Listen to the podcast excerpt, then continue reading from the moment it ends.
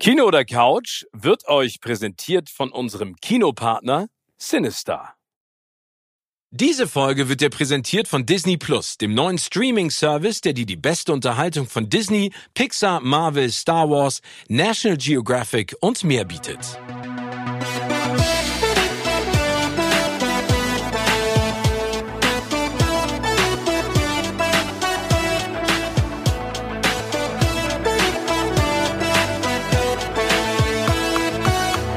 In meinem Podcast Kino oder Couch treffe ich jede Woche prominente Menschen aus den unterschiedlichsten Bereichen. Egal ob aus dem Sport, Musik, Kino, Serien oder Entertainment Business. Und gemeinsam sprechen wir über spannende Filme, Serien und das Leben. Und es wird die alles entscheidende Frage gestellt, Kino oder Couch.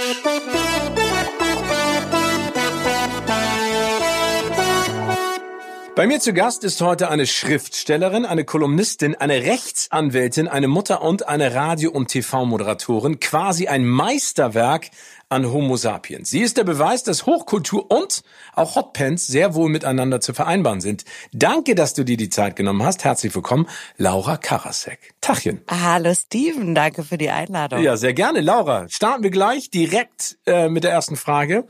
Welches ist der Film deines Lebens? Oh Gott. Das ist ja eine ganz, das ist ja eine ganz kleine und auch unwichtige Frage. Ja, immer. Ähm, der Film meines Lebens. Äh, oh Gott, also es gibt natürlich, ich glaube, man hat, ähm, ich hatte als Kind so Filme. Mein mein Vater war Filmkritiker und hat Bücher über Filme geschrieben. Deswegen habe ich als Kind, würde ich sagen, hat mich mit am meisten geprägt, wenn du es jetzt ganz ehrlich wissen willst. Ja. Manche mögen es heiß. Oh. Mit Marilyn Monroe und Tony Curtis und Jack Lemmon. Wir mussten als Kinder immer diese ganzen Lubitsch, Billy Wilder Filme gucken und diese Schwarz-Weiß-Filme. Und das klingt jetzt vielleicht auf den ersten Blick so fad, aber ich glaube, so vom Humor Billy Wilder, manche mögen es heiß, hat mich, den habe ich, glaube ich, elfmal gesehen. Ja, Wahnsinn. Ich meine, der ist ja auch 19 1959 eine Perle der, der, der Filmzunft sozusagen. Ja. Und äh, ich finde, das ist eine, sag ich mal, eine Komödie par excellence. Also ich muss dir auch ganz ehrlich sagen, mein Vater ist ja, also ich weiß natürlich, dass dein Vater großartige Filmkritiken und auch manchmal äh, ganz schön harte Filmkritiken geschrieben hat. Aber mein Vater ist ja auch, oder meine Eltern auch Cineasten. Das heißt, diese ganzen Schwarz-Weiß-Filme haben wir auch geguckt und manche mögen es heiß auch zu, zu einem meiner absoluten Lieblingsfilme. Vor allen Dingen dieses äh, Zusammenspiel Tony Curtis und Jack Lemmon, die die ja eine so war, also die hatten nicht nur so eine physische Comedy, sondern ja vor allen Dingen auch so einen so einen gespielten Witz, also die Grimassen, die sie geschnitten haben und dann natürlich die äh, Bombshell schlechthin Marilyn Monroe, die ja mhm. verkannt wurde, ne? Also sie ist ja eher stigmatisiert worden als Sexobjekt als wirklich auch äh, als gute Schauspielerin und ich finde, das stellt sie in dem Film unter Beweis. Was hat dir denn daran ja. gefallen an dem Film? Ach, Sugar, naja, also allein mal diese Verwechslungskomödie, ich glaube, es war ohnehin eine geniale Idee, zumindest in der Zeit zu sagen, wir haben zwei Männer, die sind eigentlich auf der Flucht, ja, vor Gamasche, es ist irgendwie Mafia und der, der Bass, glaube ich, von, von Tony Curtis wird ja auch angeschossen und hat diese Einschusslöcher, ähm, und diese zwei Männer müssen sich als Frauen verkleiden und machen äh, Josephine und Daphne und fahren mit diesem, mit dieser Frauenband äh, im Zug und versuchen halt alles, um zu zu verbergen, dass sie, dass sie Kerle sind und haarige Beine haben und breite Schultern. Und natürlich schwärmte ich als Mädchen. Ich erinnere mich, dass ich in der, ich glaube in der zweiten oder dritten Klasse sogar zum Fasching, ich komme ja auch aus Hamburg, ähm, dass ich zu, äh, bei uns heißt es ja nicht Karneval, sondern Fasching bin ich als Marilyn Monroe verkleidet gegangen. Also oh. ganz bescheiden, Steven. Ja, ja, aber genau richtig. Gar keine Hybris gehabt als ah, Aber großartig, gibt's davon noch Fotos? Weil das würde ich mir davon gerne mal angucken. Fotos. Also auch in so also in dem klassischen weißen Kna äh, Kleid mit einer blonden Perücke oder äh, Ich hatte so eine blonde Perücke und so ein, ich hatte damals nicht das weiße Kleid, das habe ich dann später. Ich bin tatsächlich noch mal zum Kölner Karneval gegangen vor so zwölf Jahren als Marilyn Monroe in diesem weißen Kleid, was man so kennt. Das ist ja aus äh, The Seven Year Itch, also ähm, auch ein Billy Wilder Film, wo sie über diesem Schacht steht und der und der ja, ja. und das Kleid weht hoch, ne? Das verflixte siebte Jahr. Den Film fand ich nicht so gut, aber musste ihn auch gucken. Ich musste mich durch diese ganzen Filme eben durchführen und ich habe wahnsinnig für Marilyn Monroe geschwärmt, weil ich sie eben so, sie, sie, wie du sagst, sie ist so verkannt worden. Sie ist eigentlich nicht nur diese Sexbombe, sondern sie ist eine, eine wahnsinnig, glaube ich, sensible, einfühlsame begabte und auch wahnsinnig komische Schauspielerin. Und Komik ist, glaube ich, unglaublich schwer zu spielen. Ich habe gar kein Schauspieltalent leider, aber ich finde sie, ähm, ich finde sie bezaubern. Und ich weiß, dass mich als kleines Mädchen sie in dieser Rolle ähm, sehr fasziniert hat und äh, mich auch sehr fasziniert hat, wie Tony Curtis immer switcht zwischen der Frauenrolle und dem Multimillionär, den er ja. sich ja auch nur ausdenkt. Also er sitzt ja am Strand und, und sitzt da mit der Muschel und sagt, er sei Ölmillionär und liegt im ähm, liegt da im Strandkorb und tut dann ja von Marilyn so, als könne er sich nie wieder verlieben. Ja, ja, aber und das Schöne das ist, man ja sein Trick, um sie in die Kiste zu kriegen. Ja, wir Männer manchmal, ne? Aber in, in dem Film ist es ja wirklich auch so, also sie sind ja zu keinem Zeitpunkt unsympathisch. Also weder Tony Curtis noch Jack Lemmon, egal was die machen, ne? Also was sie ihr auch vorgaukeln und was sie insgesamt ja allen vorgaukeln. Also ich fand das auch ganz toll. Billy Wilder ist natürlich auch ein Meister seines Fachs. Wie ist das äh, in Hamburg-Eppendorf gewesen? Was hat dein Vater gesagt ähm, und, und dich dazu überredet oder hat er dich gezwungen, diese Filme anzugucken? Also wir mussten, weil er eben ein Buch schrieb über die 100 besten Filme, mussten wir schon auch so All About Eve und von Lubitsch sein oder nicht sein und natürlich oh. die ganzen Charlie Chaplin Filme durften wir gucken, der große Diktator und moderne Zeiten und so. Ähm, das war ja schön. Ich meine, damals, äh, das kann man sich vielleicht heute gar nicht mehr so richtig vorstellen, aber damals hatte man ja logischerweise einen Fernseher, keine Streamingdienste, also man konnte entweder nur das schauen, was äh, in der Glotze lief oder ja. Ähm, wir hatten eine VHS-Kassettensammlung. Cool. Sogar mit so, mit so Karteikarten. Also weißt du, die waren sogar so sortiert. Also alphabetisch und dann mit Nummern und dann konnte man genau die richtige VHS-Kassette rausziehen. Und ähm, ich erinnere mich natürlich auch noch, äh, wie du auch, an Videotheken. Ja, also dass man da. Das ist so geil, ne? Das kennt oder? keiner mehr heutzutage. Ich hab's geliebt. Und dann bist du mal reingegangen und vorne waren dann die Neuheiten, ne? Wo du wusstest, genau. das sind die aktuellsten Filme und dann bist du irgendwann ganz nach hinten gegangen. Ich erzähle immer gerne die Geschichte, dass mein Vater damals, ähm, es gab ja diesen Kampf äh, VHS, Betamax und Video 2000 und Betamax Betamax. Erinnerst ja, du es noch? Und Betamax ja, war ja war, war ja, äh, sag mal, qualitativ besser als VHS, aber konnte sich nicht durchsetzen. Und meine Brüder und ich waren dann immer mit äh, unserem Vater in der Videothek und die Ecke der Betamax äh, Leihkassetten wurde immer kleiner und der von VHS immer größer. Dann hat mein Vater irgendwann gesagt, komm, das macht jetzt auch keinen Sinn mehr. Äh, jetzt holen wir uns auch einen VHS-Player. Wir hatten nämlich auch noch kurz Betamax. Ich erinnere das, das waren so, die waren etwas kleiner, dieser Videokassetten. Also genau. die hatten ein bisschen anderes Format. Und ähm, dann hatten wir eben VHS und ich weiß noch genau, dass man halt auch so diesen Stress, den man hatte, dass man das am nächsten Tag irgendwie pünktlich, ich glaube vor 12 Uhr mittags oder 16 Uhr zurückgeben musste, sonst musste man einen extra Tag Miete zahlen. Ja, ja? Oder ne? manchmal hat man die auch eine Woche lang vergessen und hat irgendwie mehr bezahlt, als wenn man sich die Videokassette gekauft hätte. Also dann hat man irgendwie so 20 Mark ähm, Strafgebühr zahlen müssen, weil man die nicht rechtzeitig zurückbrachte. Das, ich weiß nur, dass mich das immer auch gerade noch so als, ich glaube sogar noch als Studentin in Berlin damals, dass mich das ultra gestresst hat, diese Dinger rechtzeitig zurückzubringen. Ja, ich auch. Ich habe es auch, glaube ich, Oder? verpennt. Ja, und dann gab's da immer Eben. diese Geschichten aus dem Freundeskreis. Irgendjemand hatte die dann für drei Monate ja, genau. liegen und musste 8000 Mark zahlen. Genau. Ja, genau.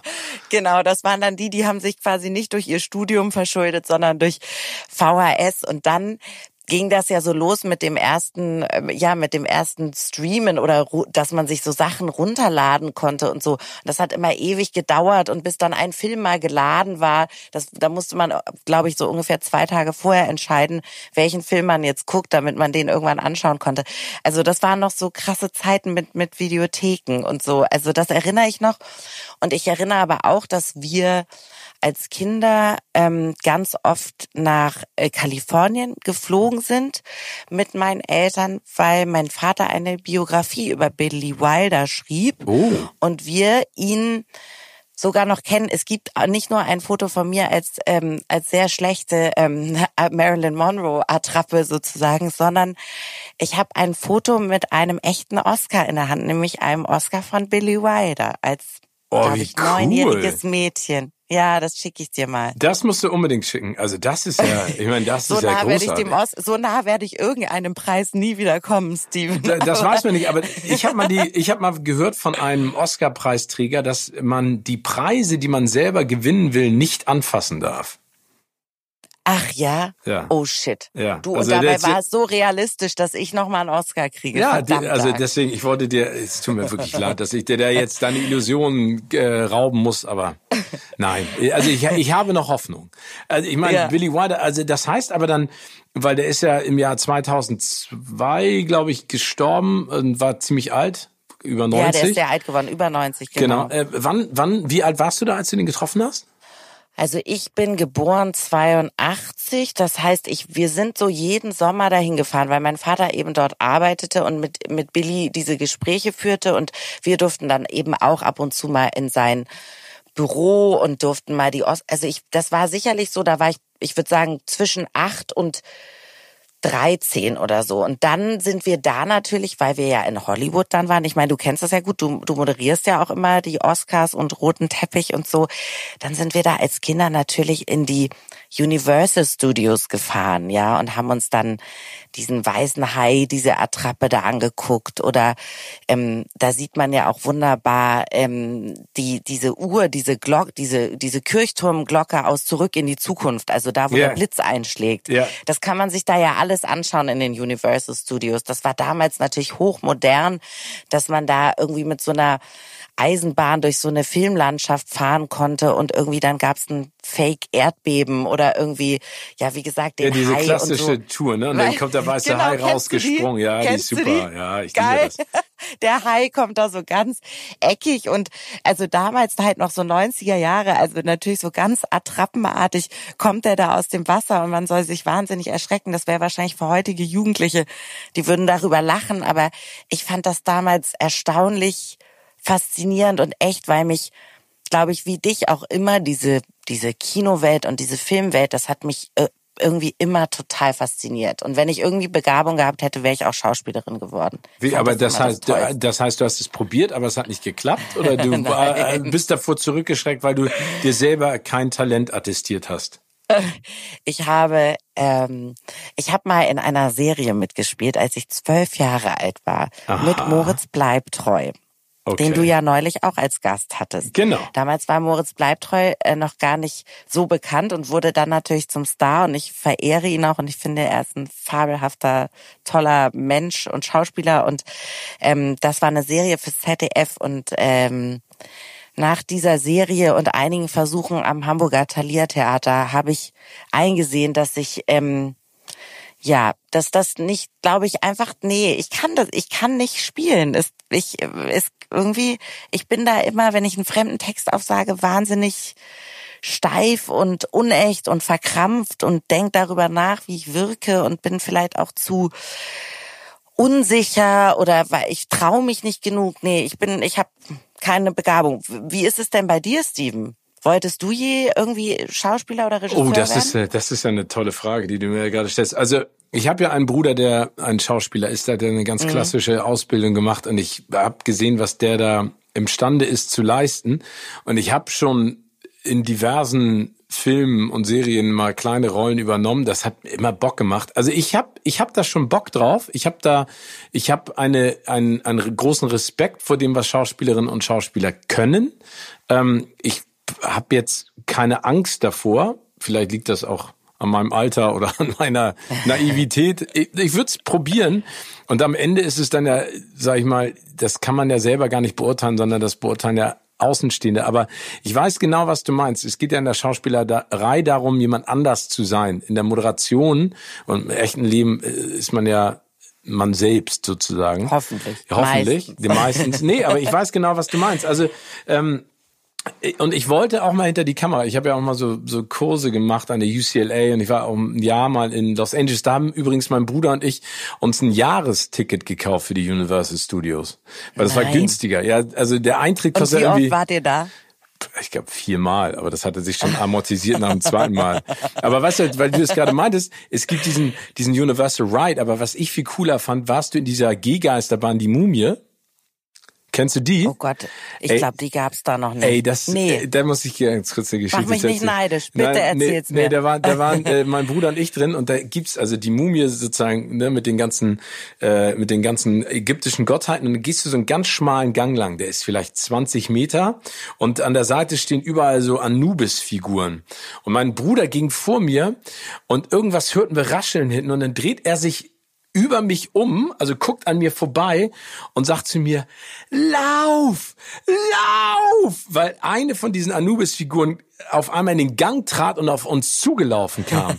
und äh, wenn jemand zu dir sagt, lauf und du hast keine Ahnung, was passiert, dann kriegst du ja so einen Adrenalinschub. Ja. Und dann sind wir gelaufen, wie wir nur konnten. Dann landeten wir in so einem, in so einem Aufenthaltsraum.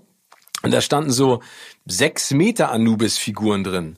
Und wir dachten so, wir kamen dann gerade irgendwie so runter und dachten so, okay, ist alles gut, äh, dieser komische Krieger hat uns nicht gekriegt. Und dann bewegte sich eine von diesen großen Anubis-Figuren und dann sind wir rausgelaufen. Das war direkt am Ausgang, schreiend. Und davor war so ein Café und die ganzen Leute, die draußen saßen, applaudierten und lachten dann ganz herzlich. Und dann haben wir uns da auch hingesetzt. Und das haben sie halt bei jeder Person gemacht oder jeder Gruppe, die da drin war. Die haben sie erst durch den Gang gescheucht, dann in diesem Sammelzimmer sozusagen nochmal richtig erschreckt. Und dann stürmten die da raus. Und da saßen wir irgendwie zwei Stunden. Das war Nein. sensationell. Das war Ach, richtig das geil. war sogar ab, also das ist sozusagen deren Show-Einladung. Ja, genau, man, wie in so einer ähm, normalen Geisterbahn. kommen wir nochmal zurück zum Film. Also, Mhm. na, kommen wir von manche mögen's heiß mal in die Jetztzeit. Gibt's denn in den letzten zehn Jahren oder 15 Jahren einen Film, bei dem du sagst, das ist einer, der mich begeistert hat, den ich immer noch sehr schätze? Ähm, ich weiß, dass mich total, also wenn ich jetzt so an die letzten Jahre zurückdenke, auch weil der Soundtrack, das ist jetzt wahnsinnig unoriginell, das zu sagen, aber ähm, A Star is Born ist so ein Film aus den letzten Jahren, der mir Oh. irgendwie in Erinnerung, ja. Aber wie Lady ich finde, Gaga ist so ja, geil. Ja, aber ich auch Bradley Cooper. Also ich meine, der Film ist ja. das ist ja die vierte Verfilmung der Story gewesen oder ich glaube sogar fünfte.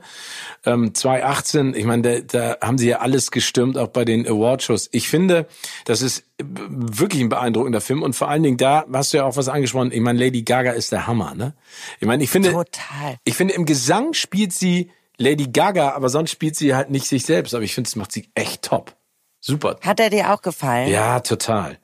Also Oh, ich habe auch den. Soundtrack, oh Gott, also es ist, ja, also irgendwie hat der mich extrem bewegt. Natürlich schaut man sich auch sehr gern schon Bradley Cooper an, aber ähm, äh, ja, sie hat mich da irgendwie, sie hat mich da voll gekriegt. Also, ja, das, äh, das war so eindringlich und das war so, keine Ahnung, das hatten, wenn ich, ich höre bis heute diese, diese Lieder und das, das treibt mir irgendwie die Tränen in die, also Musik macht ja eh was krasses mit einem. Ich bin auch sowieso so eine Heul, also ich weine sehr, sehr schnell beim Film auch. Oh. Also ich, ja, Was heißt, was muss da passieren? ach, eine Tasse muss umfallen. Nein, also ich, Eine Tasse also, ist kaputt. Es muss, nein, es muss, ich bin sehr berührbar. Ich bin unglaublich schnell in so einem Ding drin und, und ich habe das immer gehasst. Mein Großvater hat immer gesagt, ach, wenn der so vorbeikam und wir schauten irgendwas im Fernsehen oder so, ist doch nur ein Film, ja, oder wenn ich mich gegruselt habe. Also ich bin auch sehr ängstlich. Ich kann, ich kann doch nicht mal den Tatort gucken. Das ist mir schon zu heavy, so. Aber ich bin super emotional und ich bin, ich kann, ich weiß noch so als Jugendliche natürlich Schindlers Liste hat mich unfassbar geprägt. Da habe ich aber auch sowas wie Summersby mit Richard Gere. Ja, da habe ich äh, äh, so viel geweint. Oder The Bodyguard war natürlich, weiß ich nicht, wir sind ja so ein bisschen eine Wahnsinn, ey. Generation. ne? Ja. Hat dich der nicht total geprägt auch? The Bodyguard? War Ja, das für dich nicht so ein Film dann? Also ich meine, Kevin Costner fand ich super und Whitney Houston natürlich. Und vor allen Dingen, das ist auch so tragisch. Das ist ja, kann man da so ein bisschen Parallele zu ziehen zu Marilyn Monroe in einer anderen Art und Weise, ne? Weil Whitney Ja. Houston war ja wirklich auch ein Jahrhunderttalent gesanglich. Was für eine attraktive, tolle Frau, aber auch schauspielerisch wirklich ganz besonders. Und die ist ja auch, glaube ich, an ihrer öffentlichen Persona, genauso wie Marilyn Monroe, kaputt gegangen. Ne? Also das, diese Drogen- und Alkoholexzesse und dann natürlich Total. auch ein, ein äh, äh, linker Typ an ihrer Seite, Bobby Ehemann, Brown. ja. Ah, es ist, es ist tragisch. Äh, Aber ich finde, also, und das ist ja auch ein bisschen die Geschichte von A Star is Born, ne? Also, ich meine, Genau. es prangert ja im Prinzip auch das Geschäft an, in dem wir ähm, arbeiten. Äh, und das ist manchmal einfach auch dreckig und gemein. Und äh, Bradley, also ich meine auch Bradley Cooper hat das ja live gesungen. Das ist ja auch so spannend, dass sie diese diese Konzertszenen hat Bradley Cooper ja wirklich äh, in London ja auch aufgenommen ähm, bei einem Open Air Konzert, aber ohne Ton. Also es konnte keiner ähm, im Publikum damals hören und er hat dann trotzdem versucht Stimmung zu machen. Aber ich finde es, also ich finde es ein toller Film und ich finde alle, die sagen das ist so ein Klischee, ja, toll, aber man muss ja auch mal äh, ein bisschen äh, Klischee. Äh, man leben, darf auch mal Mainstream, man darf auch mal Mainstream gut finden. Ähm, und ich finde, vor allem offensichtlich habe ich tatsächlich jetzt, wo du so sagst, mit Whitney und Marilyn und und und A Star Is Born, ich habe offenbar eine Faszination für ja, gebrochene Menschen. Also ich mag, was ich nicht mag an, an Filmen ist, wenn es so äh, gut und böse und es ist so ganz eindeutig und es ist irgendwie, ich mag, glaube ich, ich mag Abgründe, ich mag menschliche Abgründe, ich mag auch kaputte Menschen, ich mag, ich mag das, wenn menschliche Schwäche auch so dargestellt wird in der, in der Literatur genauso wie im Film und ähm, man liebt den, obwohl er obwohl er so versoffen ist und natürlich auch ähm, manchmal Eifersucht oder sogar Neid auch auf, auf, auf Lady Gaga empfindet, was man total nachvollziehen kann, weil er eigentlich der Star ist und wie man an so einem vermeintlichen Glück und Riesenerfolg zugrunde gehen kann. Ich, ich glaube, das hat mich an dem Film irgendwie fasziniert. Ja. Ja, und äh, du hast gerade gesagt, es ist ja diese bezeichnende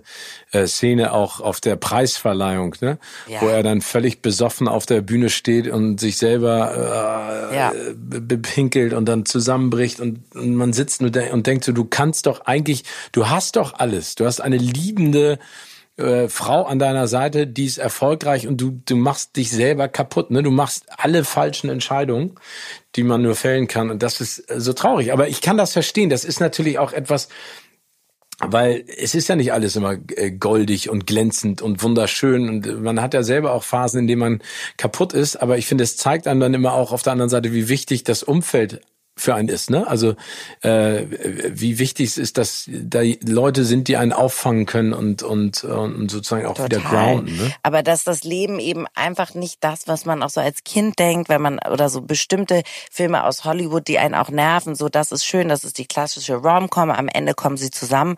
Also man kriegt ja manchmal so falsche Bilder vermittelt und ich mag, ähm, ich mag auch eine ja, ich will gar nicht sagen Fehlerfreundlichkeit. Ich mag es nicht, wenn alles so makellos dargestellt wird, sondern ich mag das, wenn Menschen auch scheitern. Nicht, weil ich mich daran ergötze, sondern weil ich weil ich selber auch schon gescheitert bin mit Dingen und das irgendwie viel spannender finde, wie man damit umgeht. Und ich finde es viel ähm, bewegender zu sehen, wie jemand mit, mit Niederlagen oder auch mit Einschlägen umgeht, als nur zu sehen, ähm, es gibt so ein Gedicht von Tucholsky, das heißt irgendwie sowas wie, und deshalb wird beim Happy End im Film gewöhnlich abgeblendet. Also nach dem Happy End passiert halt nicht mehr viel. Und mich interessiert eben genau das, was passiert denn theoretisch nach dem Happy End, ja? Also wie geht's was, weiter? Weißt du, was ja, ich meine? Total.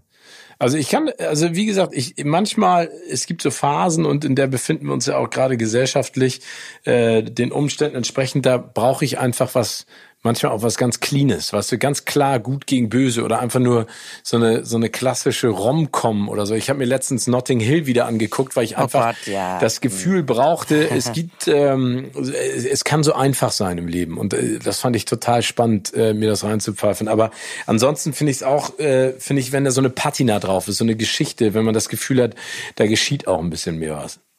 Ja. Gibt's denn, also neben den Filmen, weil du bist ja ein Filmlexikon, wie man ja auch merkt, gibt's denn auch Serien, die du ganz besonders schätzt, die du in der letzten Zeit dir angeguckt hast und die dich ähm, interessiert haben?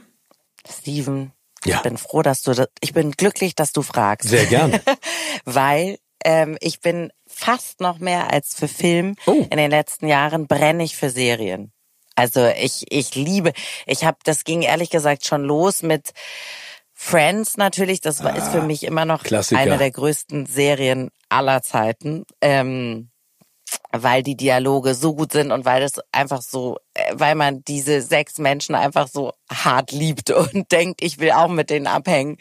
Und ähm, das ging dann aber weiter über, weiß ich nicht, dann kam da auch, das hat sich ja auch total verändert. Es gab ja nicht kein Netflix, ne, kein Disney Plus, Hulu, also was es jetzt alles gibt, Amazon Prime und so weiter. Da hat man halt ähm, sich, ich hatte diese Friends DVD, diese diese zehn Jahressammlung irgendwie alle zehn Staffeln ähm, und dann kam so How I Met Your Mother so eine Zeit und natürlich Sex and the City für für irgendwie, das war ja auch eine ganz wichtige, fast revolutionäre Geschichte, weil es zum ersten Mal, glaube ich, öffentlich gesagt wurde, dass Frauen auch ähm, sich selbst befriedigen und sich auch mal anfassen und, und auch Absurd, das ne? weibliche. Ah, ja, aber so war's. Dass Ja, ja. weibliche Lust erzählt wurde. Und dass man auch nicht gleich eine Schlampe war, wenn man mit sehr viel verschiedenen Männern geschlafen hat. Ja, und das vor allen Dingen, dass die Frauen das Zepter in der Hand hatten. Das ist ja, Ja. auch das, ne? Also ob da jetzt Mr. Big kam oder nicht, das ist ja völlig egal. Aber die, die Damen hatten es in der Hand. Finde ich auch äh, komisch, dass das so lange gebraucht hat. Aber Es ich hat meine, sehr lange gedauert, bis wir, äh, ja, und das hat mich natürlich auch geprägt und irgendwo auch sogar befreit, weil ich immer auch, ja, ich fand Männer immer toll und spannend, aber ich war auch gar nicht so, dass ich mich so jung unbedingt schon festlegen wollte. Also mich hat das definitiv egal ob jetzt bewusst oder unterbewusst, hat mich das ähm, beeinflusst, dass ich irgendwie dachte, nee, es ist auch, es ist auch cool und okay, als Frau irgendwie mal einiges auszuprobieren und so. Und ähm, dann kam natürlich später. Ja, aber ganz kurz nochmal zu Sex in ja. the City, weil ich finde das ganz spannend. Also das heißt, dass du, du hast dich da im Prinzip selber drin gefunden, weil du das Gefühl hattest, das, was du gelebt hast, war in der Öffentlichkeit eher verpönt. Ja, Oder, so ein bisschen. Also, Also, ich das glaube klingt jetzt schon. vielleicht übertrieben, aber du Ja. weißt, was ich meine. Also ich glaube schon, dass ähm, ich weiß nicht, wie das heute mit jungen Mädchen ist, aber ich, die so in den 90ern Teenager war, ähm, und das kam überhaupt nicht von meinen Eltern, sondern ich hatte irgendwie ein sehr, äh, ja, cooles, meine Eltern waren irgendwie modern und liberal und waren irgendwie, meine Mutter war selber Hippie und glaube ich für freie Liebe und ich weiß nicht, also, aber die Gesellschaft hat einem doch schon suggeriert, so mit 13, 14, wenn du 15, wenn du mit zu viel Jungs irgendwie was hast als Mädchen, dann bist du irgendwie wahllos oder billig. Ich will jetzt nicht sagen eine Schlampe gleich, aber das hatte so ein Geschmäckle, das hatte so eine, so eine Konnotation von, das macht man nicht. Und irgendwie, ähm, Und als Junge warst du cool, ne? Wenn du als das. Junge warst du natürlich der Player und der Gangster und das war geil und du hattest Respekt und ähm, ich glaube schon, dass mich das ähm, jetzt natürlich nicht nur Sex and the City, aber so die Entwicklung, dass plötzlich ich auch Bücher gelesen hatte oder irgendwie das Gefühl habe, okay, weibliche Sexualität ist auch okay und ich darf auch ein Verlangen haben und nicht dieses klassische I, das ist was für Mädchen, also Sachen für Mädchen waren ja auch oft so blöd und peinlich und heul nicht wie ein Mädchen oder du läufst wie ein Mädchen, ne? Das Mädchen war immer so, wurde manchmal so abgewertet und irgendwie ich fand Mädchen sein aber dann cool und ich fand das auch in Ordnung, ähm, als Frau auch meine Bedürfnisse zu äußern und auch zu sagen, ich kann irgendwie auch laut sein und ich kann auch einen kleinen Feigling trinken oder einen sauren Apfel und äh, ich kann ich kann mit euch mithalten. Irgendwie hat mich das, glaube ich, schon geprägt. Aber ja. es ist ja super, dass das, dass das äh, so etwas Positives auch in dir ausgelöst hat, ne? Weil ich glaube, dass ja viele, also ich, ich fand es spannend, dass Sex and the City ja auch zum ersten Mal diese, dieses gemeinsame Gucken animiert hat. Also ich Das weiß, dass ganz viele äh, äh, Menschen in meinem Freundeskreis dann gesagt haben, ja, heute ist Sex in the City. Es war ja noch eine, so eine Fernsehserie, die du nicht weggebinged hast. Ne? Dienstagabend, genau. Genau, und dann hast du dich getroffen und dann hat man irgendwie drüber geschnackt und man konnte sich austauschen. Das finde ich eigentlich äh, toll. Ne? Also und in, in der Serie kannst du natürlich auch weitaus mehr erzählen als jetzt in Film. Da hast du natürlich nicht den Spielraum. Aber Nee, ich liebe spannend. sehr, ich werde auch so, ich bin ohnehin so ein suchtgefährdeter Mensch Oh. und ich finde so, ja, voll. Und ich finde, Serien haben ja dann einfach, also das ging dann irgendwie weiter mit, ähm, dann habe ich als Anwältin natürlich auch mal Suits geguckt und, und äh, was ich liebe, ist hier Larry David, Curb Your Enthusiasm, das ist halt so eine, äh, das ist einfach genau mein Humor über so einen äh, miesepetrigen, zynischen Misanthropen, der alt ist und äh, wahnsinnig ehrlich sich komplett daneben benimmt und allen, allen auf die Füße tritt. Und man findet ihn trotzdem so liebenswert, obwohl er ein wirklich auch manchmal ein Arsch ist. Ja, aber ich finde, er spricht einem doch manchmal auch aus der Seele, oder? ja. Weil er, er sagt das, was man selber nicht sagen würde, weil man genau. denkt, nee, ich bin zu gut erzogen. Und er ballert's einfach raus. Solche Menschen bewundere ich ja auch, ne? Also die, der, ich die liebe so, ihn. Ja, und er, er macht das, aber wie du schon gesagt hast, er ist so miese Peter, er ist so ein bisschen so, so, so vergrantelt, aber äh, man möchte, äh, man glaubt, also ich habe immer bei ihm das Gefühl gehabt, bei Larry David, du nimmst ihn in den Arm und dann weint er. Weißt du, was ich meine? Ja, so vor Freude, ja. dass er so viel Liebe und Emotionen in Empathie er will in ja auch bekommt. geliebt werden, aber keiner, weißt du, auch als er sich scheiden lässt in ja. irgendeiner Staffel, wo dann alle seine, seine Jewish Freunde irgendwie sagen, nee, nee, wir bleiben bei deiner Frau. So, die müssen sich entscheiden, sozusagen, von zu welchem pa Teil des Paares sie halten. Und ja. keiner will zu ihm halten. Und er ist irgendwie er, er und man es ist so mit Fremdschämen also man ist wirklich so man sitzt ja vorm Fernseher und denkt so nein nein das sagt er jetzt nicht das macht er jetzt nicht. Und er macht es. Und irgendwie ich ich liebe, wie du sagst, man hätte auch Bock. Manchmal denkt man so, warum traue ich mich das eigentlich? Ja, warum, bin ich, warum sind wir manchmal eigentlich so heuchlerisch und verlogen? Der sagt's halt einfach. Der sagt, nein, ich habe keinen Bock auf euren Empfang oder das Essen schmeckt aber scheiße oder ich bin aber zu geizig hierfür oder also es ist großartig und er möchte auch, dass er, er, so dass er anerkannt wird. Ja, ne? er ist wie so ein Kind. Also de, de, de, dem man nicht irgendwie schon tausendfach gesagt hat, das darfst du nicht, das darfst du nicht. Und äh, ja, finde ich auch groß. Ja, aber also ist das eine Serie, die du auch feierst? Ja, ja? Ich, äh, also ich, also ich bin da ja, also wenn ich peinlich berührt werde, dann schäme ich. Also ich bin dann selber wie ein Kind, ich guck dann weg. Weißt du, was ich meine? Mhm. Wenn du mhm. so eine Szene siehst und denkst so, bitte mach es nicht. Und dann siehst du, dass das macht. Und dann muss ich mich irgendwie vergraben. Dann ist mir das selber total peinlich. ist genauso wie bei Jerks. Ey, Jerks, Jerks, oh Gott. Jerks ja. dreht ja die Peinlichkeitsschraube noch mal ein Ticken fester.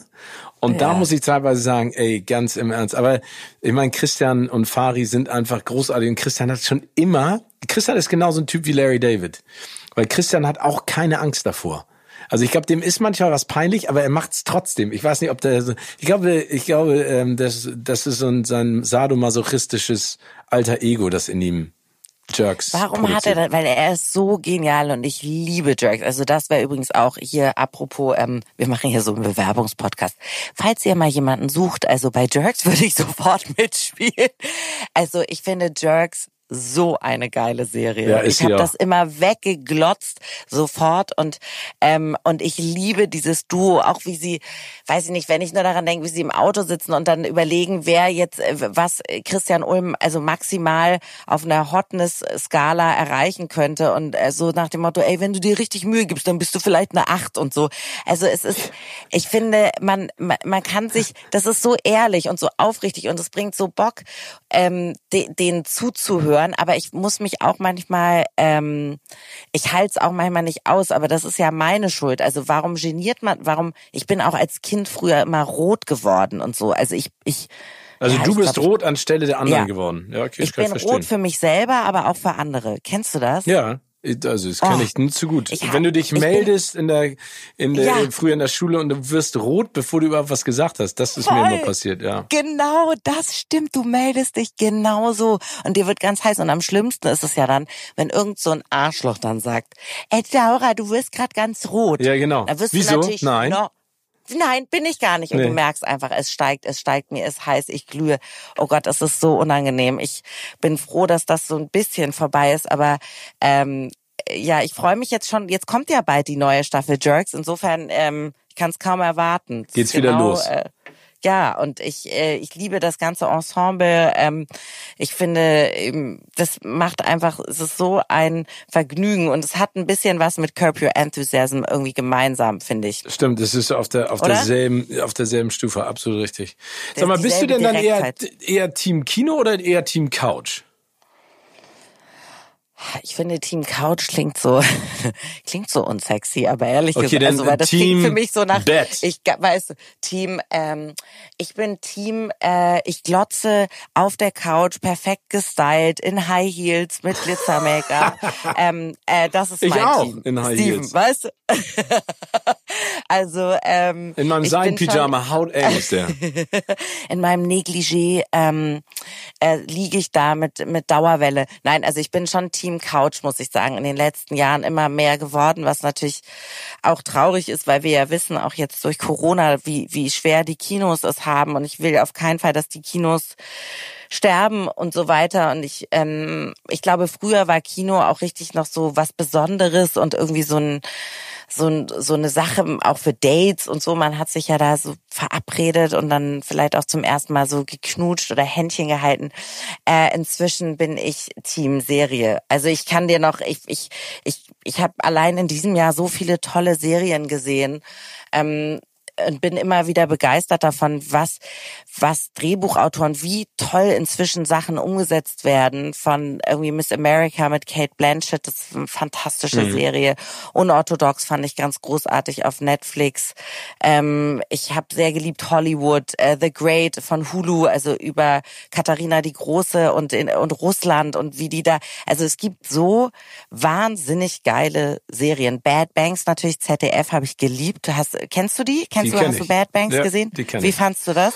Ähm, also ich, ich, ich habe den Hype nicht so richtig verstanden. Nee. Ich finde sie gut, aber sie hat mich jetzt nicht äh, gekillt. Also der, mein großes Problem, muss ich dir ganz ehrlich sagen, ist mittlerweile die Flut an an möglichen Dingen, die du gucken kannst, ob das jetzt Serie ist oder Film. Ich schaff's nicht mehr und deswegen muss ich rigoros sein. Also das heißt, ich muss, wenn mich die Serie nicht catcht, spätestens nach nach der zweiten Folge, dann ja. äh, ist sie nichts für mich, weil dann was ist eine ganze Staffel mit sechs mal eine Stunde oder acht mal eine Stunde oder zwölf mal eine Stunde oder drei Staffeln, da flippst du aus. Das kann ich, ich krieg das nicht mehr in meinen Alltag reingepresst. Ähm, und deswegen, Bad Banks fand ich gut. Also wie gesagt, das ist eine, eine sehr gute Serie, die habe ich auch geguckt, aber ich habe sie nicht, ähm, die ist jetzt nicht uh, the top of the notch für mich. Okay. Was also aber nichts heißt, dieser persönliche ja. Geschmack, ne? Nee, Aber nee, ich fand, na gut, nun lebe ich auch inzwischen in Frankfurt, ne, und war eben sechs Jahre, habe ich in so einem Hochhaus, in so einer Großkanzlei, in so einer Wirtschaftskanzlei gearbeitet, aber irgendwie, ich fand die Besetzung unglaublich. Ich finde halt, äh, Paula Bär ja. ist da drin fantastisch, äh, Moretti liebe ich, so, aber ähm, es gibt, wie du sagst, man muss sehr wählerisch sein. Es ist fast so ein bisschen, glaube ich, wie Tinder oder so. Man hat so ein Überangebot. Man kann sich nicht endlos mit Serien. ich nee, habe leider, du, ich habe noch nie getindert.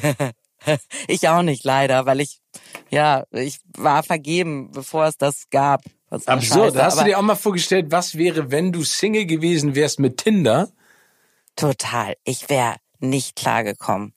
Ich glaube ich auch nicht. Ich habe ich hab, ich hab mit so ein paar Leuten äh, zusammengearbeitet. Und ich weiß noch, ich war auf einer Produktion und der eine äh, Produktionsfahrer, der war Tinder Man of the Month, ne? Und der ist egal, das war so eine Rolling Production, wir waren in unterschiedlichen Städten innerhalb von zwei Wochen, glaube ich, in fünf oder sowas. Und der hat überall getindert. Oder, oder ich war auf der ZDF-Produktion, da waren wir in der Mongolei, da hat einer von den Jungs getindert.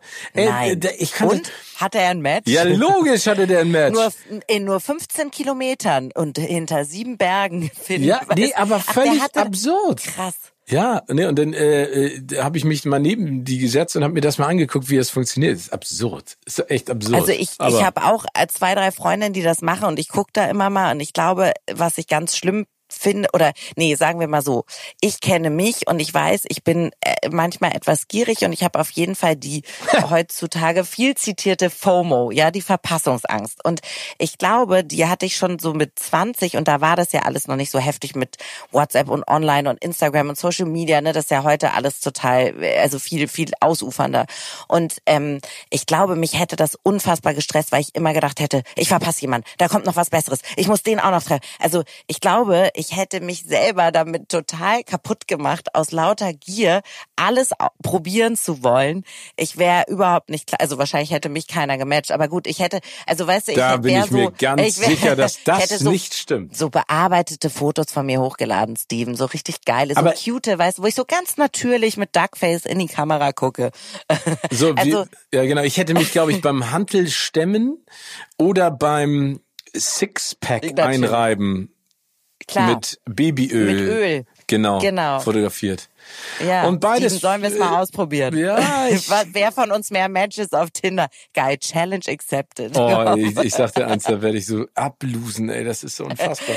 so ja, aber, aber ich glaube, dass die Frauen also lieben ich, dich doch. Nee, pff, also ich ich freue mich jetzt, also ich freue mich ja für für all diejenigen, die die die Möglichkeiten heute haben. Ne? Ich bin ja auch gar kein Verflucher dessen, was da passiert. Ich, ich kenne auch auch, also ich habe auch Pärchen in unserem Freundeskreis, die sich über Tinder kennengelernt haben und dann verheiratet und äh, Kinder und happy sind. Also das ist bei dir bestimmt auch so, oder? Ja, und ich finde, ähm, wie du auch sagst, dieses, also bewerten oder verurteilen, ich finde das ohnehin immer total arrogant bei allen Sachen. Also auch Leute sagen, "Ah, echt, du bist auf Social Media, das finde ich ja so scheiße, so als hätten die, also oder echt, du guckst viel fern. Also es, und ich finde bei Tinder ist es genau das Gleiche. Also warum soll man sich nicht darüber kennenlernen? Ich finde das cool. Ich glaube, manchmal ist es vielleicht auch Neid oder ich weiß nicht. Es gibt so viele. Ich denke immer, es gibt so viele Möglichkeiten im Leben und so viele spannende Varianten und Versionen von sich selbst, die man auch ausprobieren kann. Warum nicht alle mitnehmen, weißt du? Und Genau. warum, warum soll man anderen Leuten dann auch noch vorschreiben, wie man also als Mutter kann ich davon natürlich ein Lied singen, ne? wie du als Mutter zu sein hast und als Frau und als, weiß ich nicht, und als Single. Ähm, äh, lass die Leute sich doch da kennenlernen. Also wenn ich Single wäre, hätte ich das 100 pro ausprobiert. Du auch? Ja, natürlich. Also jetzt mal ganz im Ernst, es ist doch, also man kann das den Menschen noch nicht vorschreiben und am Ende sucht ja jeder das Glück.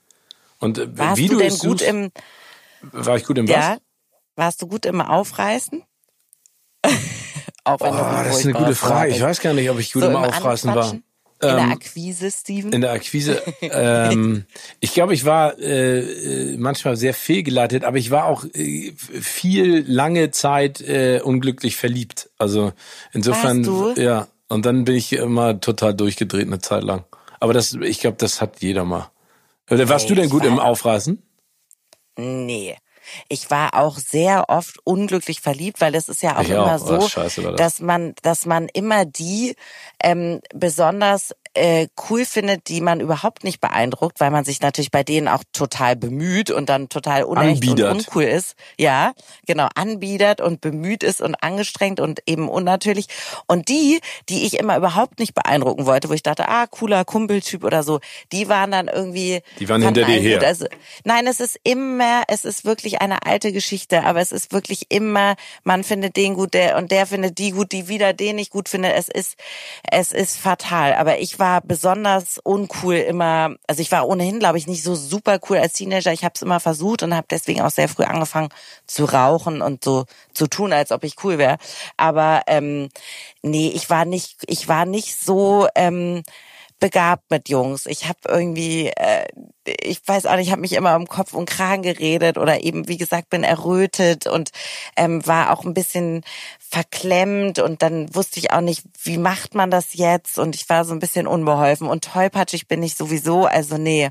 Ich war da jetzt nicht die Number One, kann ich nicht Ja, aber du, aber irgendwann äh, findet ja jeder Topf seinen Deckel, wie man so schön sagt. Aber ich glaube, ähm, ja, also wie gesagt, das ist ja alles immer, immer, ja, ich meine im Nachhinein, wenn du, wenn du zurückguckst und dir nochmal anguckst, welche, welche Fehler man gemacht hat und in wem man wieso, wie lange verknallt war, dann denkt man immer so, oh Gott, warum eigentlich? Auf der anderen Seite ist es so Ja. passiert und es ist ja müßig, sich irgendwelche Gedanken darüber zu machen, weil es, es ist ja trotzdem eine tolle Zeit. Und es hat dann vielleicht damals nicht gepasst. Ich denke in der Sekunde dann immer so, ja, okay, wäre da was Tolleres damals auf mich zugekommen, dann hätte es ja vielleicht auch funktioniert und ich hätte mich in jemand anderen verknallt. Aber du, es ist, wie es ist. Du, ich glaube vor allem, dass Liebeskummer total wichtig ist natürlich für einen selber. Ich bin Oh, immer ist so ultra scheiße, empathisch, aber- wenn meine, wenn meine Freunde und Freundinnen ankommen und sagen, sie leiden. Ich bin da, die wissen, da können sie immer mit mir äh, zu mir kommen, weil ich wirklich alle Abgründe schon selbst gefühlt und gesehen habe und jeden verstehe, der über nichts, der so richtig besessen ist von irgend so, von, von einem Menschen und der irgendwie ähm, in, nur darüber reden will oder oder saufen will oder den Frust im laute Musik. Ich habe mich auch schon in Embryostellung auf den Boden gewälzt. Ich. Ich kann jeden jeden Pathos verstehen, ja. Jede eine italienische Oper ist nichts gegen mich und ähm, ich glaube, das hat meinen Charakter geprägt, dieses Operettendasein und dieses es ist jetzt ein Musical und das ist so schlimm, weil der Typ mich irgendwie nicht will oder so.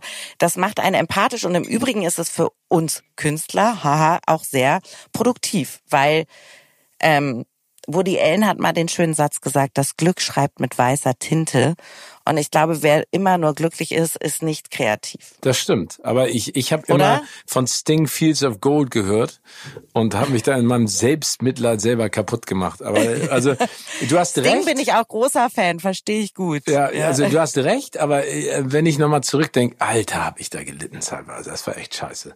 Also da habe ich keinen Aber Bock es ist drauf. doch so wichtig, Steve. Ja, es Sonst ist auch wichtig. Doch, aber sonst wird aber man so ein als wenn das alles, Ja. wenn einem die Sonne den ganzen Tag aus dem aus dem Hintern scheint. Das Ja. stimmt. Hast du recht. Aber aber äh, trotzdem, also es ist ja genauso wie man immer so schön sagt, Niederlagen sind ja auch gut. Ne? Also äh, wenn wenn du ein Tief hast, kommst du stärker wieder. Aber wenn du in diesem Tief bist, da denkst du an alles andere als stärker wiederkommen. Ne?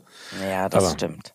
Sag mal, ich, ich ähm, so viele Niederlagen brauche ich dann auch nicht. Brauche ich auch hab nicht. Meine, ich habe meine gehabt. Ich glaube, mein Konto ist voll. Mein Ja? Kontingent ist erschöpft. Ja, siehst du. Ich hatte gar, du, ich bin total glücklich und ich finde ohnehin, es ist auch immer eine Frage der Perspektive und ob man, das klingt jetzt so wahnsinnig abgedroschen und so, aber ähm, ich bin, ich, ich hoffe, ich versuche immer nicht so viel zu jammern. Ja, ich kann sentimental sein und ich bin auch ein schwermütiger Mensch und ich habe auch eine melancholische, slawische Seele sozusagen, aber ich finde es auch total wichtig, sich mega an Dingen erfreuen zu können und, und nicht immer zu jammern und sich nicht immer runterziehen zu lassen, sondern ich kann mich zum Beispiel, wo wir jetzt wieder beim Thema sind, an einem geilen Film oder einem schönen Soundtrack oder einem guten Buch, weißt du, es gibt, das Leben ist so vielfältig und es gibt so unfassbar schöne Dinge, selbst in einer Pandemie, die man sehen kann und irgendwie, ja, also ich glaube, ja, man ähm, muss sich selber seine kleine Oase schaffen, Voll. weil sonst verzweifelst du ja irgendwann. ja,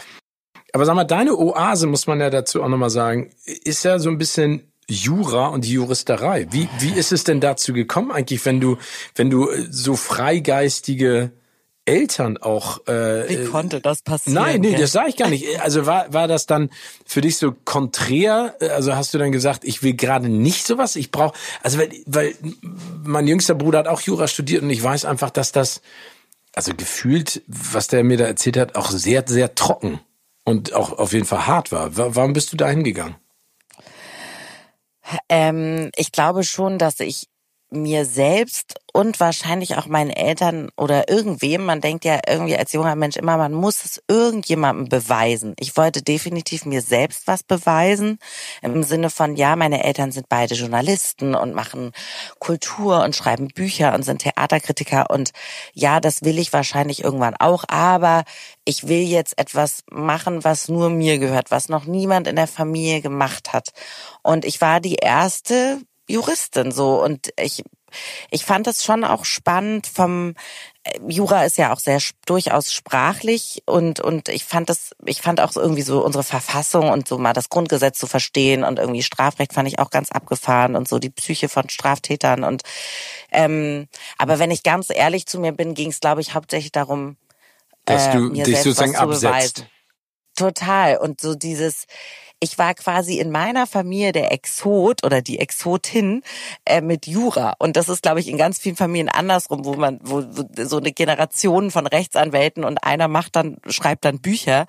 Und äh, ich habe in Berlin Jura studiert und war da auch immer so ein bisschen der Nerd, weil ich natürlich, also ich war null nerdig, weil ich wirklich gerne gefeiert habe und, und so, aber ähm, im Vergleich zu meinen anderen Freunden, die so Journalisten oder Film oder Models oder Künstler oder so waren und ich immer, ja, ich muss jetzt fürs erste Staatsexamen irgendwie äh, mich vorbereiten. Ähm, ich fand das aber immer ganz cool, so ein, so ein bisschen auf Safari zu sein, weil mir das, weil mir Jura nicht so lag und ich finde, ich finde das schon spannend, als Mensch sich auch mal an etwas so ranzuwagen, von dem man denkt, eigentlich ist das gar nicht so meins, aber mich, mal gucken, wie ich damit klarkomme. Es war so ein Experiment, glaube ich, für mich. Aber du hast es dann ja auch mit einem anderen Thema, worüber wir ja auch schon gesprochen haben, kombiniert, weil du ja während deines Jurastudiums im Dezernat für Sexualdelikte und Missbrauchsfälle Genau. gearbeitet oder hospitiert hast. Ne? Also Ja. das heißt, ähm, da, da sind dir sicherlich Dinge begegnet und, ähm, und Schicksale äh, gezeigt worden oder d- die sind dir nahe ge ge gegangen. Die machen einen doch auch schon fertig. Also hast du denn dann irgendwann gedacht so, also ich kann das verstehen, dass du dich abkapseln wolltest, sag ich mal, und, und was eigenes haben wolltest, aber du hast es dann ja gezielt auch eingesetzt. Wie, wie bist du denn damit auch umgegangen, mit dieser Situation und mit diesen Fällen? Also ich weiß noch, dass ich in der Ausbildung eben dann ähm, in der Staatsanwaltschaft war und diese Sexualdelikte betreut habe und das das war mir schon auch wichtig, weil man, ähm, glaube ich, als Frau auch erst recht spät begreift, was man selbst vielleicht so erlebt hat oder was einem so widerfahren ist als, als junger Mensch an, an Übergriffigkeiten oder wo man vielleicht auch gelernt hat, sich nicht zu zieren oder nicht Nein zu sagen und nicht rumzuzicken, sondern mitzumachen. Und so natürlich hat das da nochmal ein ganz anderes Ausmaß, aber ich habe mich viel damit beschäftigt, ähm, ähm, ja, also mit dem Thema weiblicher Körper und auch die, was das für Spuren bei den Frauen, bei den Opfern hinterlassen hat im Sinne von äh, Selbstverstörung und Selbsthass und so. Das ist mir, ähm, das, das hat mich schon sehr geprägt und das war mir auch ein wichtiges Thema, weil ich auch erst relativ spät so verstanden habe, dass ich, dass man als Frau doch anderen Gefahren ausgeliefert ist. Also ich habe neulich mal, war mal so eine Umfrage auf Instagram, ähm, was würden Sie tun, wenn es einen Tag keine Männer gäbe? Und äh, Männer wurden gefragt, was würden Sie tun, wenn sie, wenn es einen Tag keine Frauen gäbe? Und Männer haben gesagt, das gleiche wie immer, auch ich wäre ein bisschen traurig, ja, ich würde vielleicht mehr trainieren. Und die Frauen haben 90 Prozent geantwortet, endlich alleine nachts rausgehen, nachts durch die Straßen laufen, keine Angst mehr haben, mal ins Fitnessstudio gehen, ohne angelabert zu werden äh, anziehen, was ich will, ohne dafür blöde Kommentare kriegen. Also da, durch diese Antworten ist mir so bewusst geworden. Äh, ja, also ähm, jetzt jetzt ufert das alles sehr aus, worüber wir reden, aber weil wir bei Jura sind, aber natürlich spielte sicherlich auch eine Rolle. Ähm, das klingt jetzt so vermessen, für Gerechtigkeit zu sorgen oder so, aber finde ich überhaupt nicht. Es geht ja darum, dass es, wenn es eine einzelne Person startet und du das ausstrahlst an deine Freunde, deine Familie, dein Umfeld, dann ist es ja und jeder nimmt davon ja etwas mit. Ich glaube, darum geht's ja. Also ich finde, äh, ich finde es ein, ein richtiges absolut nachvollziehbares Ziel zu sagen, für Gerechtigkeit zu sorgen. Ich finde es toll, dass das deine Motivation ist und äh, ja auch immer noch zu sein scheint. Ja, also es gibt natürlich unglaublich viel, was man bewegen kann. Und deswegen finde ich, wird Juristen oft so Unrecht getan, weil es immer heißt, ja, es ist eben so trocken und dröge und äh, ihr Spießer und so. Aber es gibt fantastische Anwälte, es gibt fantastische Organisationen, es gibt ja auch Anwälte ohne Grenzen, es gibt sehr, sehr viele ja, Organisationen, die sich dafür einsetzen, dass, dass Mädchen in, in bestimmten Ländern mehr Rechte haben. Aber auch hier, also du kannst sehr, sehr viel bewegen mit Jura. Ähm, und ähm, deswegen fand ich das als Studium ehrlich gesagt gar nicht so schlecht. Jetzt habe ich mich aber, es ging so gut los mit mir, Steven, und dann bin ich falsch abgebogen und doch in der Medienwelt gelandet. Aber findest du, du bist falsch abgebogen oder wie, wie, wie kam es denn? Also die, diese Weiche muss ja irgendwann gestellt worden sein oder irgendjemand hat mal gesagt, guck mal hier, Laura, du kannst weiterfahren auf die. diese Autobahn oder du nimmst einfach die. Warum die andere oder warum beide? Äh, ich war dann sechs Jahre in der Großkanzlei und hatte einfach das Gefühl, okay, ich habe da jetzt auch viel gesehen und gehabt. Also wie gesagt, ich bin so neugierig und ich bin habe immer FOMO und ich dachte dann, ja, jetzt hast du Gerichtsprozesse gewonnen. Ich war bis vom BGH und so und jetzt hast du irgendwie viele verschiedene Mandate betreut und ähm, dann sind meine Kinder zur Welt gekommen. Ich habe Zwillinge bekommen und mein Vater ist gestorben. Das passierte so alles innerhalb von sechs Wochen. Und meine Kinder waren auch Frühchen und waren auf der Intensivstation und so. Und irgendwie, glaube ich, habe ich durch diesen, das war wie so eine Zäsur. Ich hab, ich war dann auf einmal Mutter, mein Vater war nicht mehr da. Ich hatte diese Sorgen um die Kinder und ich habe dann gedacht, ich bin jetzt Mitte 30. Soll es das jetzt schon gewesen sein? Also kann es, ist das alles? Ist das jetzt mein Leben? Bleibe ich jetzt für immer Anwältin oder habe ich noch Sehnsüchte und Wünsche, die, die ich mir noch nicht erfüllt habe und von denen ich irgendwie mit 16 immer dachte, das will ich mal machen oder das will ich mal sein. Und dazu gehörte irgendwie Bücher zu schreiben und ähm, vielleicht mal eine eigene Fernsehsendung zu haben. Und ich habe dann gedacht, wenn du es jetzt nicht machst, machst du es nie. Worauf wartest du? Du bist schon, dein Vater erlebt das schon nicht mehr. Du bist jetzt auch schon Mutter. Ähm, was soll noch passieren, damit du irgendwie dir diese Träume erfüllst. Ich habe auch immer noch jetzt noch sehr viele Träume, aber irgendwie hat Die das muss man ja auch gemacht. haben. Es wäre ja schlimm, wenn du keine mehr hättest, oder? Nee. Du hast aber, bestimmt aber ich meine, auch noch welche. Ja, also ich habe ganz viele, aber das finde ich muss man auch haben, egal wie alt man ist. Und ich finde, das ist ja auch etwas inspirierend. Ich glaube, es ist eine Paarung aus zwei Dingen. Man muss Träume haben und man darf keine Angst haben.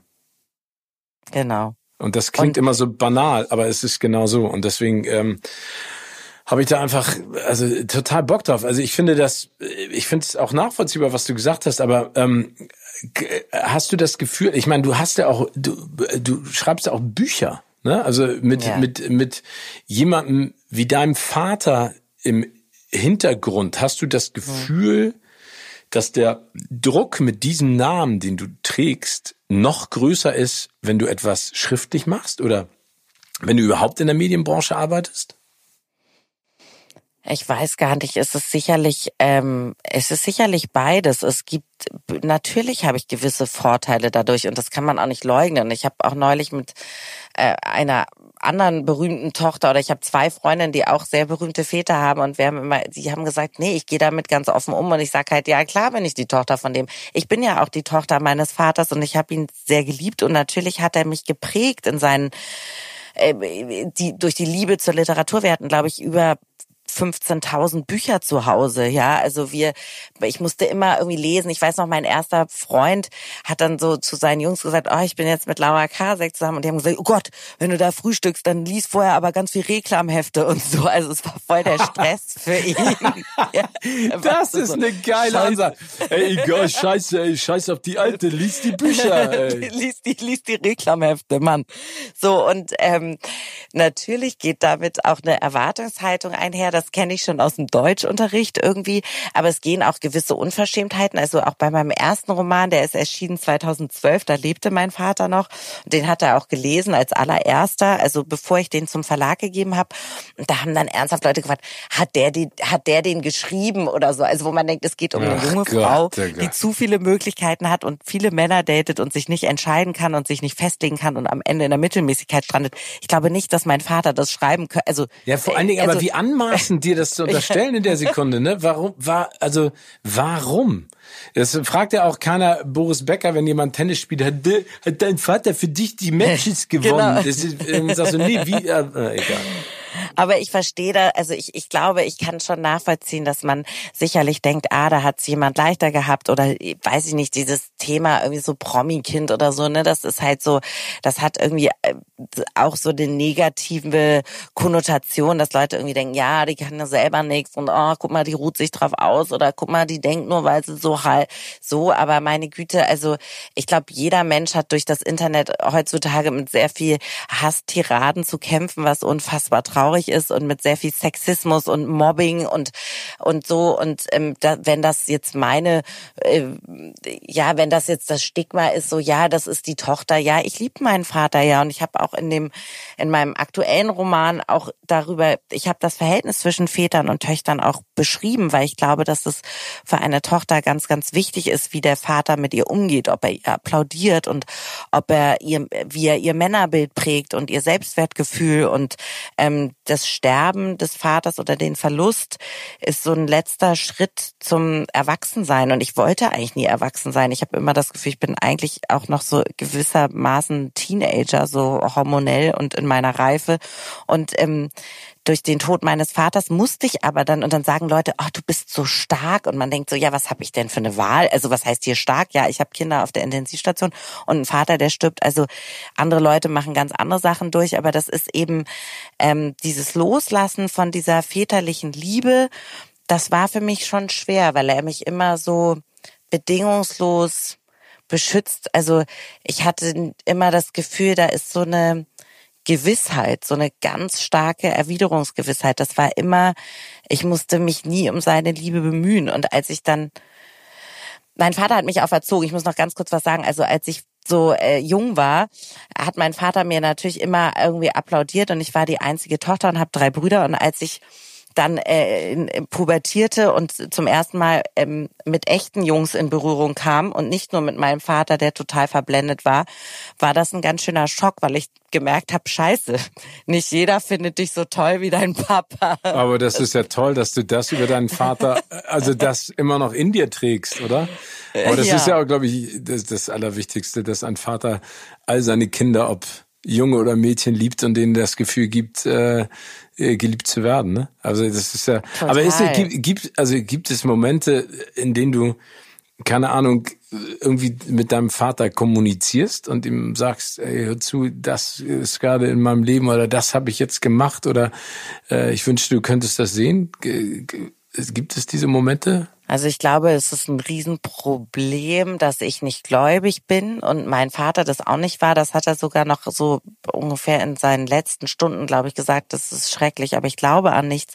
So, aber natürlich ist ähm, ist das der Roman, den ich geschrieben habe, in dem es um, um, um ihn geht und um, um, um, ja, in dem ich die Liebe einer Tochter zu ihrem Vater auch erzähle und die heile Kindheit und die, die Reisen in den 90er Jahren und die Faxgeräte. Meine ersten hm. Liebesbriefe habe ich noch gefaxt bekommen, ja. Und mein Vater hat die immer Geil. aus seinem Büro, aus seinem Fax gezogen und gesagt, Laura, hier Johannes hat dir wieder gefaxt und so. Da war nichts mit WhatsApp und Tinder, ja.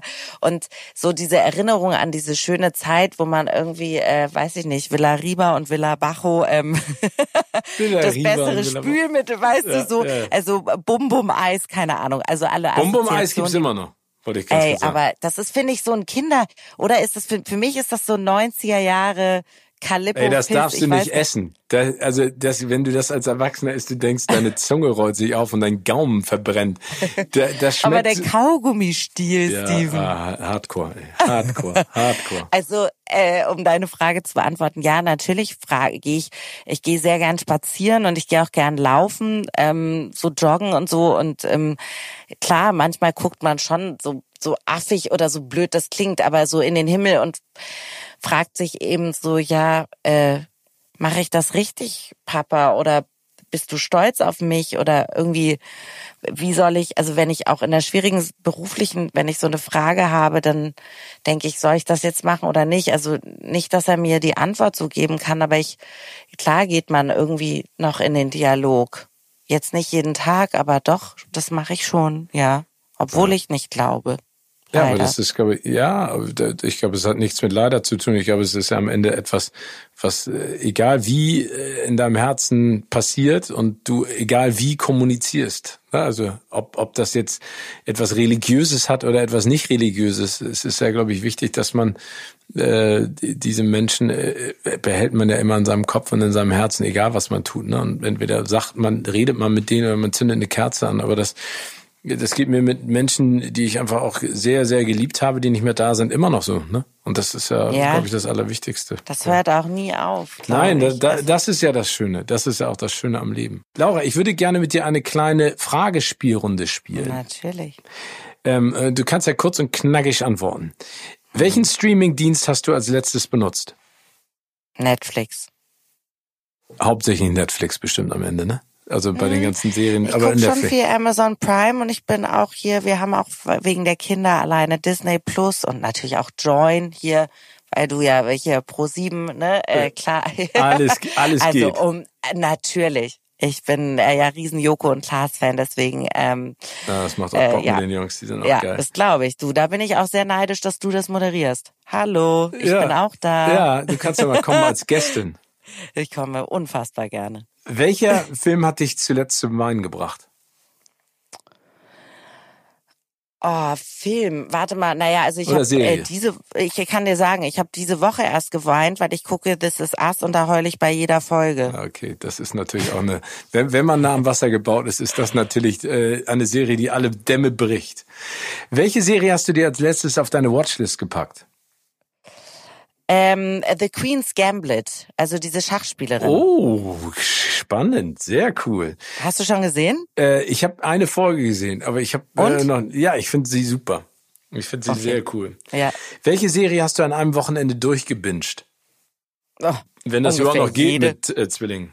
Oder jede? Doch, ungefähr ja? jede. Also, äh, ja.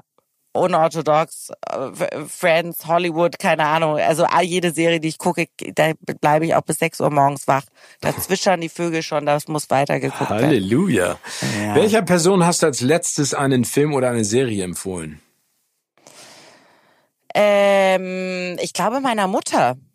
Oh, welche? Wir tauschen uns oft aus. Ja, also ich sag dann, ähm, ich habe jetzt mit ihr gesprochen, also ich habe ihr Miss America empfohlen, weil es da um so den feministischen Kampf der 70er Jahre geht. Und das habe ich gesagt, das, da hat sie schon gelebt. Das findet sie bestimmt toll. Welche Titelmelodie einer Serie hast du als letztes mitgesungen oder mitgesummt? Ähm Curb Your Enthusiasm, Frolic. Das ist so ein lustiges. Du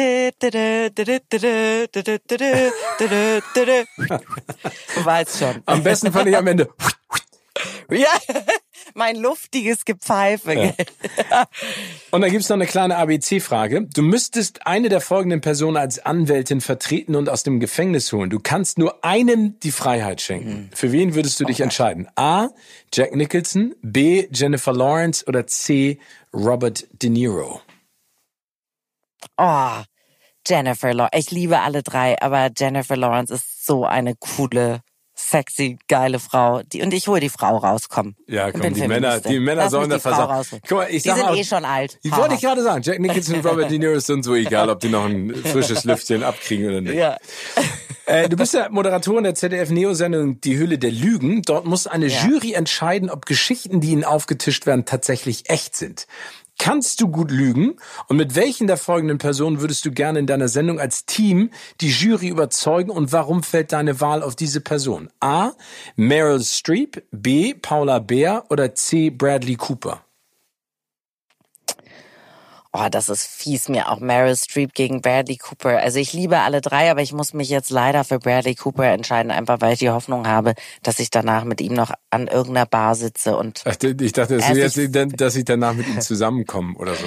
Na, also ja, das ist also das sind rein die egoistische ja Gründe. Vorstufe. Ach das sind ganz egoistische Gründe. Ich tue jetzt hier nicht so altruistisch oder irgendwie, als würde ich das machen, um äh, dem Publikum zu gefallen, wobei Bradley Cooper ist auch ein Publikumsliebling. Nein, das würde ich rein egoistisch. Ich hätte einfach mal Bock mit Bradley Cooper zu chillen. Ich sag's dir, wie Zu chillen ist. und zu knutschen. Gib's doch zu. Gib's also doch den würde ich küssen. Den ja. würde ich küssen. Ist auch richtig. Ich sag, äh, würde ich. Ich nicht, aber oh Gott, ich würde auch. küsst der schlecht. Oh Gott, das wäre entsetzlich. Ja, dann küss ihn besser nicht. Für immer desillusioniert. Ja, genau. Du, ich glaube, der hat auch optisch ein bisschen andere Ansprüche, nachdem er mit Irina Scheik, ich weiß gar nicht, ob die noch zusammen nee, sind. Nee, sind sie nicht mehr. Sind sie nicht nee, mehr? Ah, cool, dann ist er ja zu haben. Ist ja auch ja, durchaus realistisch, dass er sich in mich verliebt. Ja, kann doch alles passieren. also die Hoffnung nicht aufgeben.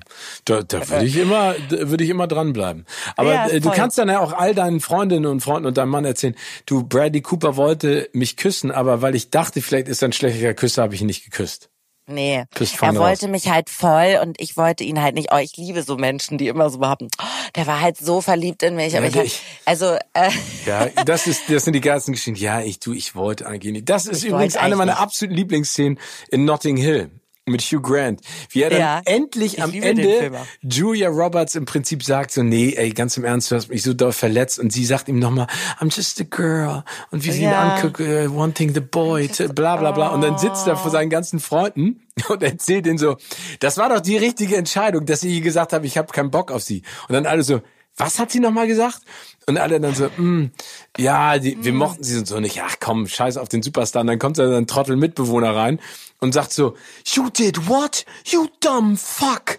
Und du siehst alles aus seinem Gesicht rausfallen und alle sagen so, ja, du bist so beknackt, fahr hinter hierher. Großartig. Liebe ich diese Szene.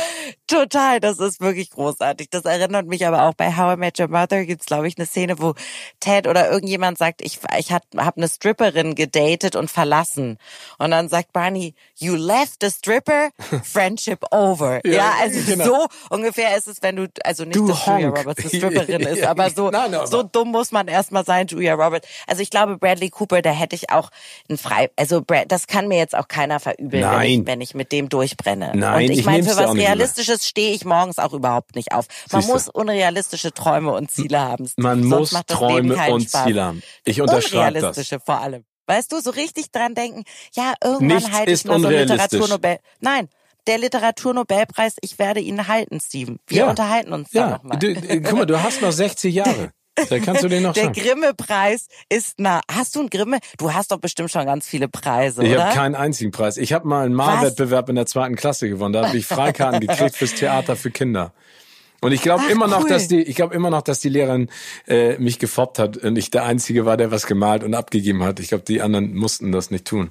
Nee, ich habe noch nie einen Preis gewonnen. Ich war ein paar Mal nominiert für Preise, aber es ja, war immer klar, du, dass du warst ich, schon nominiert. ja, aber es war immer klar, dass ich sie nicht kriege. Ich bin kein, ich bin kein Typ, dem sie Preise geben. Was? Nein. Wenn ich in der Jury sitz. Du, Dann gibst da du mir steckst ein? du mir ein bisschen was zu. Ich sag mal so, ich würde mich jetzt Gegen auf Kohle? Deal einlassen. Nee, ich darf zu Joko und Klaas gegen ProSieben. Du lässt mich da auch ein bisschen in einem guten Licht stehen. Das ist jetzt ein ganz seriöser Deal. Und dafür mache ich, äh, ich war neulich in der Jury von einem Preis. Äh, dann dafür schuster ich dir so einen Preis zu. Ja, das war von der Bäckerinnung. Wer backt das äh, leckerste Hörnchen?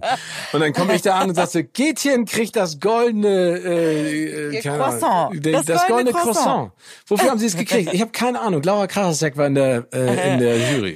Danke nochmal. Ja, das wäre doch was. So, so machen wir So, das. so, das ist ein sehr cooler Deal, den ich nicht eingehen kann. ähm, wir haben eine Rubrik, Laura, die nennt sich Words of Wisdom. Und da Ja. geht's so ein bisschen darum, um herauszufinden, wie du äh, so einzelne Hürden und Etappen in deinem Leben auch genommen hast. Was hat dir denn beim Erreichen deiner Ziele am allermeisten geholfen, würdest du sagen? es unbedingt zu wollen.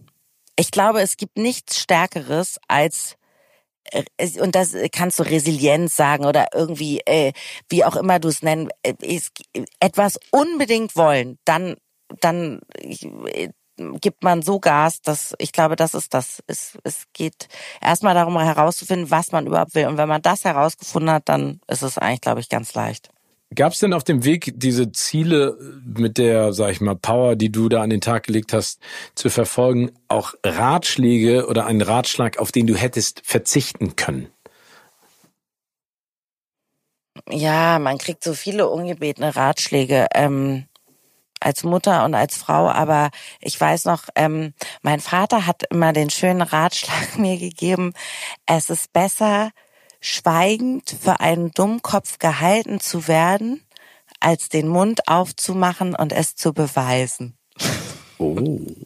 Aber ähm, äh, Schweigen äh, äh, ist Gold, ne? Reden ist Silber, Schweigen Ja. ist Gold. Genau. Ich kann nicht gut schweigen. Ja, aber ich finde, ich finde es ja auch sympathisch, wenn man drauf losplappert. Weißt du, was ich meine? Also Findest du es wirklich? Ja, du ich mag ja das. sagen. Nein, nee, Okay. nee, das muss ich nicht sagen, weil ich, weil ich ja selber so bin. Ich äh, manchmal Ja. rede ich auch mehr, als ich äh, sollte. Und manchmal entgleiten mir auch dann Dinge und im Nachhinein denke ich so, Alter, ne, also ich habe schon, ja, ich habe mir, ich habe schon so viele Fettnäpfchen mit Bravour genommen, dass mir, also dass ich eigentlich ein einziges lebendes Fettnäpfchen bin. Aber also es stört mich jetzt nicht.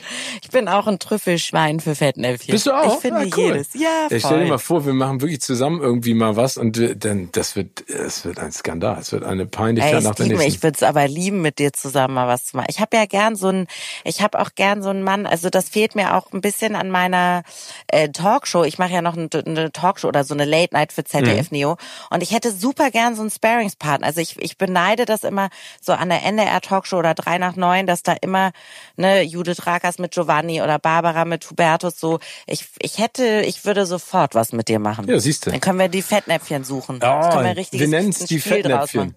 Wir Genau. nennen es die Fettnäpfchen. Ja. ähm, was nimmst du nicht als Selbstverständlichkeit hin? Gesundheit und gesunde Kinder zu haben. Es ist witzig, dass das am Ende dann, egal was man beruflich macht und wohin man geht, immer die Essenz allen, aller Gedanken ist.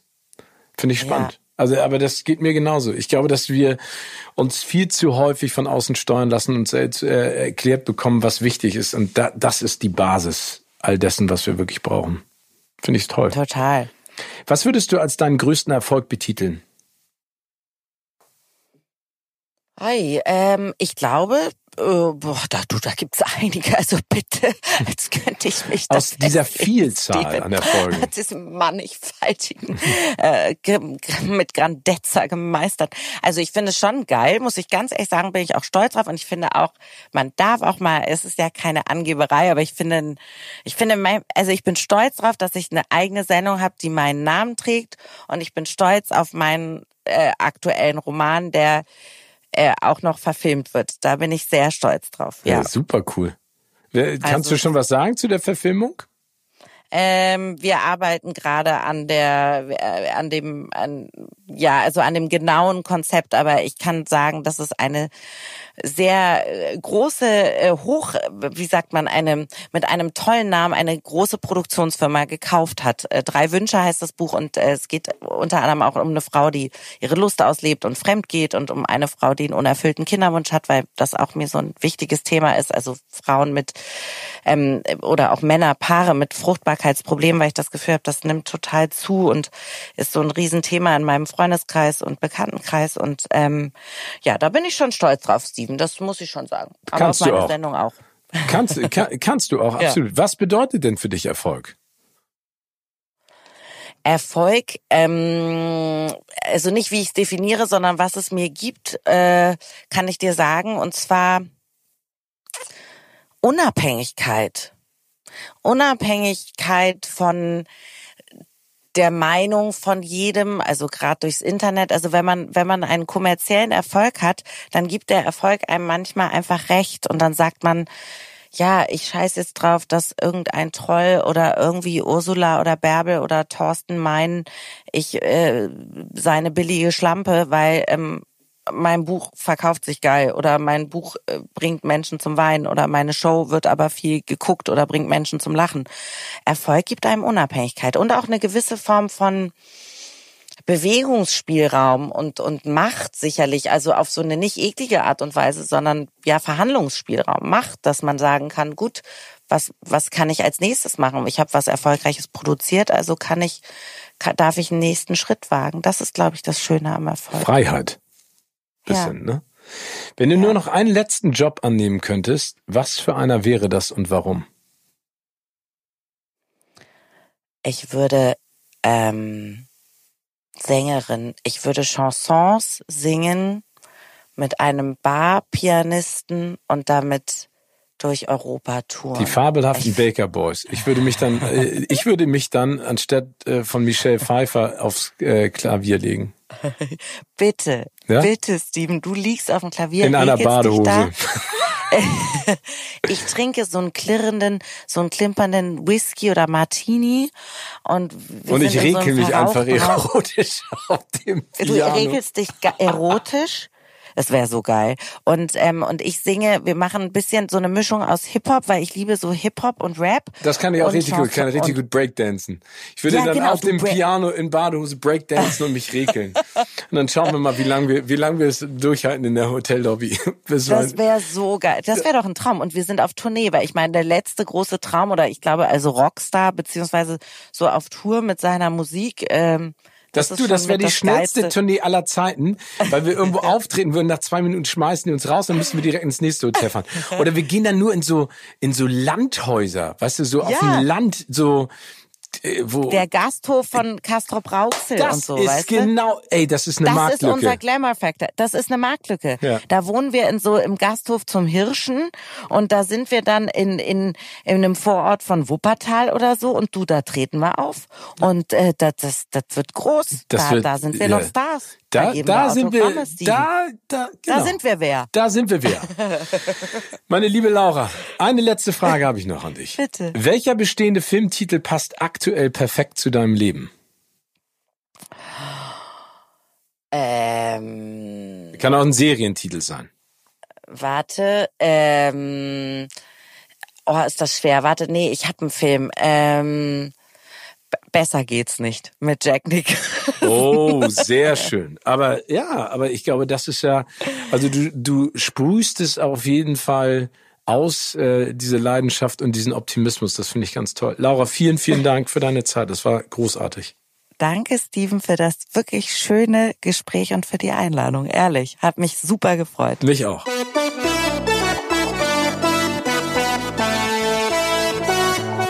Also, denkt dran, all das gibt es auf Disney Plus. Meldet euch jetzt unter disneyplus.com an und seid mit nur 6,99 Euro im Monat dabei. Viel Spaß! Viel Spaß! Viel Spaß! Viel Spaß! Viel Spaß! Viel Spaß! Viel Spaß! Viel Spaß! Kino oder Couch wurde euch präsentiert von unserem Kinopartner Sinistar.